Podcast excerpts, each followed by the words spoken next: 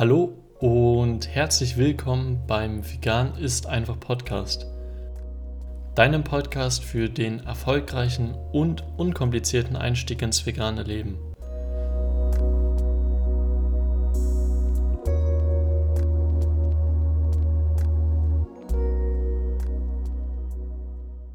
Schön, dass du heute wieder beim Vegan ist einfach Podcast dabei bist. Heute geht es um ein etwas ernsteres Thema, nämlich um Milch bzw. um Kuhmilch und Gründe, die dafür sprechen, dass du deinen Kuhmilchkonsum vielleicht nochmal überdenken solltest, einschränken solltest oder sogar ganz stoppen solltest, je nachdem, wie du diese Gründe bewertest. Die Entscheidung liegt bei dir. Ein Problem, was ich dabei aber sehe, ist, dass Milch in vielen Produkten enthalten ist, die wir in der europäischen Küche täglich benutzen. Dazu gehören Käse, Joghurt, Fertiggerichte, aber auch Knabbereien, die teilweise auch Milchprodukte enthalten, wo wir ja auch später nochmal zukommen. Und das wäre auch noch gar nicht ein so großes Problem. Was mich stört, ist eher, dass viele Menschen gar nicht wissen, unter welchen Umständen die Milch überhaupt produziert wird, die sie dann teilweise für nicht mal ein Euro pro Liter im Supermarkt kaufen können. Deswegen möchte ich dir heute einige Gründe gegen den Milchkonsum aufzählen, die du vielleicht noch nicht kanntest oder einfach mal wiederholen solltest, um sie dir nochmal ins Gedächtnis zu rufen. Ich möchte auch gar nicht um den heißen Brei herumreden, sondern direkt zum ersten Grund kommen. Kühe werden zu Milchmaschinen gemacht. Ja, in der Industrie wird hinter dem Lebewesen häufig nur der mögliche Nutzen gesehen.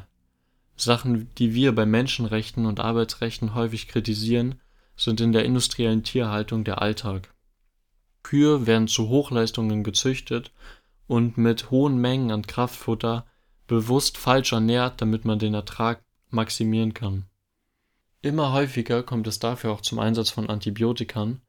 Dabei geht es nicht darum, die beste Gesundheit für die Kühe zu erzielen, sondern eben kurzfristig einen guten Ertrag zu bekommen, während die langfristige Gesundheit eigentlich nicht wirklich von Relevanz ist.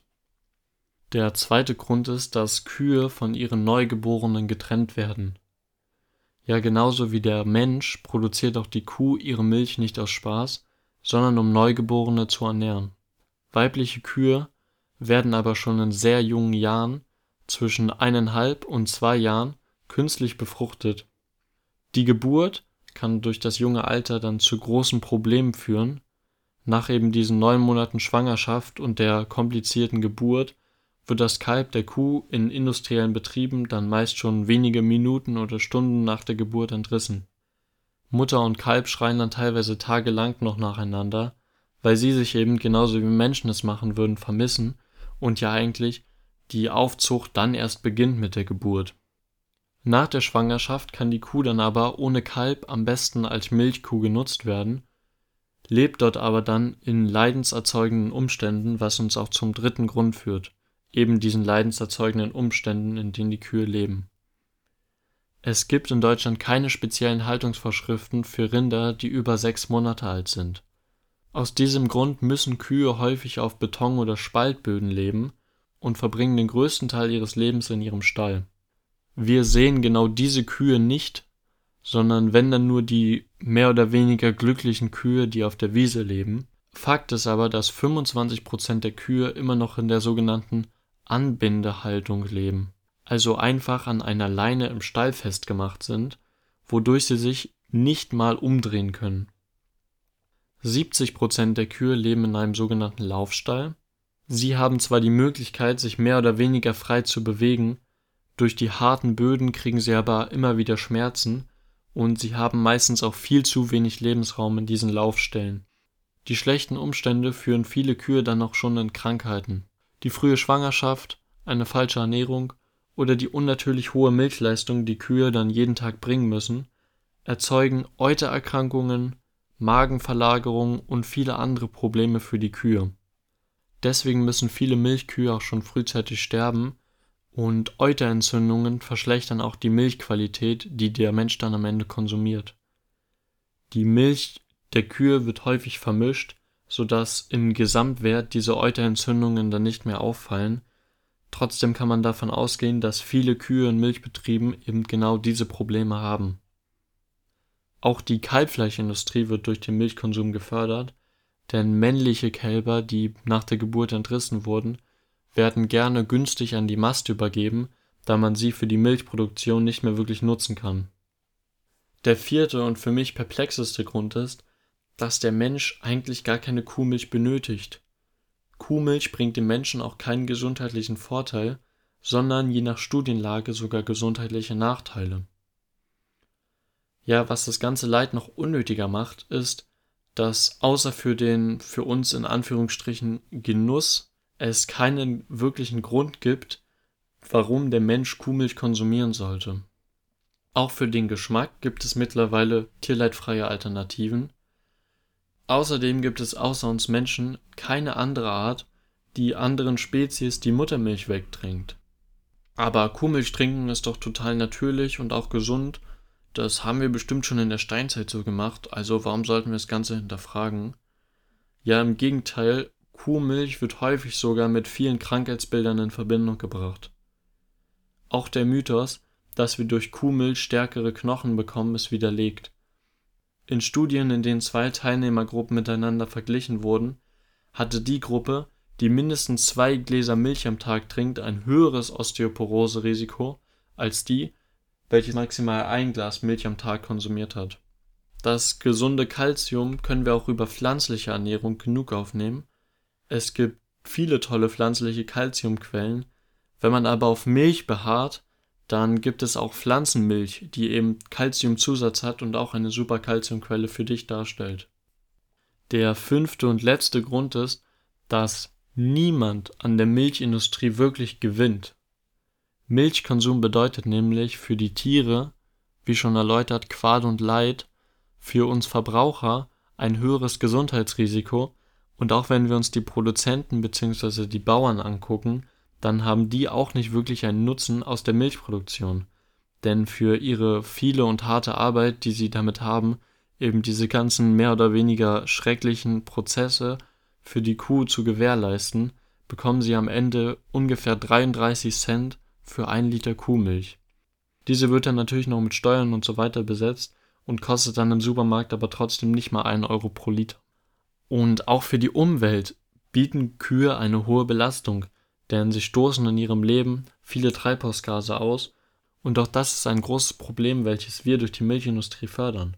Also es gewinnt wirklich niemand an der Milchindustrie. Ja, ich hoffe, du konntest heute einige Erkenntnisse für dich mitnehmen. Zur Wiederholung zähle ich dir auch nochmal die Gründe auf. Erstens, Kühe werden zu Milchmaschinen gemacht. Zweitens, Kühe werden von ihrem Neugeborenen frühzeitig getrennt. Drittens, Kühe leben in leiderzeugenden Umständen.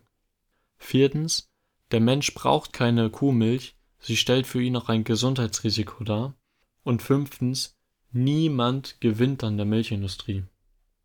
Ja, und falls du dir nach diesen harten Fakten denkst, dass du deinen Milchkonsum vielleicht einschränken willst, dann möchte ich dir auch noch einige Umsetzungstipps mitgeben, mit denen du einfach starten kannst. Mein erster Tipp an dich ist, probiere pflanzliche Milchalternativen aus damit meine ich nicht nur Pflanzenmilch, sondern es gibt auch viele vegane Alternativen für Käse, für Joghurt und so weiter. Diese werden vielleicht nicht genauso schmecken wie die Milchprodukte, werden dir aber vielleicht trotzdem einen guten Geschmack bieten oder einen Geschmack, wo du sagst, okay, dass ich dafür weniger Tierleid habe, diese Industrie nicht mehr unterstütze und auch die Umweltbelastung verringere, das ist es mir einfach wert, dass ich diese Alternativen den Originalprodukten vorziehe. Der zweite Tipp zum Umsetzen ist, achte auf unsichtbare Milch in deinen Produkten. Ja, es gibt in vielen Produkten Milch, die zwar auf der Zutatenliste ist, das Produkt aber nicht wirklich stark verändert, sowohl im Geschmack als auch im Aussehen oder in der Struktur. Zum Beispiel Süßmolkepulver in Chips. Ja, viele Chipsorten enthalten Süßmolkepulver und um die Produktionskosten zu senken, wird dafür auch häufig die industriellste Milch genommen, die es gibt.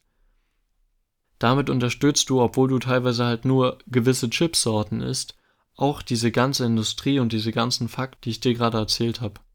Deswegen achte doch einfach mal auf diese unsichtbare Milch und schau dir an, welche Produkte du vielleicht in Zukunft durch andere ersetzen kannst. Mein dritter Tipp ist, informiere dich selbst noch weiter über die Industrie bzw. über die Massentierhaltung. Ja, ich konnte dir jetzt nur einige grobe Punkte aufzählen und auch nur in Bezug auf Milchkonsum. Es gibt aber noch viele weitere interessante Fakten, auch eben in Bezug auf den Fleischkonsum, auf die Eierproduktion oder eben auf die Tierhaltung bzw. den Tierschutz. Ich empfehle dir also, dich auch selber zu informieren und auch Fakten zu hinterfragen bzw. dir Fakten genauer anzugucken und dich, wie gesagt, auch auf diesen Prozess selber zu hinterfragen und selber zu gucken, wie du gewisse Sachen für dich umsetzen kannst. Ja, wenn du die Informationen in diesem Podcast wichtig fandest, auch wenn sie eben keine schönen Informationen, sondern harte Fakten waren, dann folge dem Podcast doch gerne, um keine neuen Episoden mehr zu verpassen. Jeweils am Dienstag und am Samstag kommt um 15 Uhr eine neue Folge online. Die Folgen gehen auch meistens nur zwischen 5 und 15 Minuten und liefern dir in dieser mehr oder weniger kurzen Zeit schnelles und einfaches Wissen zum Veganismus und ich versuche auch immer diese Umsetzungstipps mit einzubringen, sodass du das Ganze auch optimal für dich nutzen kannst. In der nächsten Folge geht es um vegane Eisenquellen. Wir besprechen, wie du deinen Eisenbedarf auch vegan decken kannst, welche veganen Lebensmittel besonders gute Eisenquellen sind und mit welchen Lebensmitteln du Eisen kombinieren kannst, um die Verfügbarkeit zu maximieren. Falls du ein Thema hast, das wir in den nächsten Podcast-Folgen unbedingt mal behandeln sollen, oder du mir Feedback zum Podcast geben möchtest, dann schreib mir gerne eine Instagram-DM an mehrvegan. Den Link zum Profil findest du auch nochmal unten in der Beschreibung. Ich freue mich, wenn du auch bei der nächsten Folge vom Vegan ist einfach Podcast wieder dabei bist. Bis dahin mach's gut und viel Spaß auf deiner veganen Reise.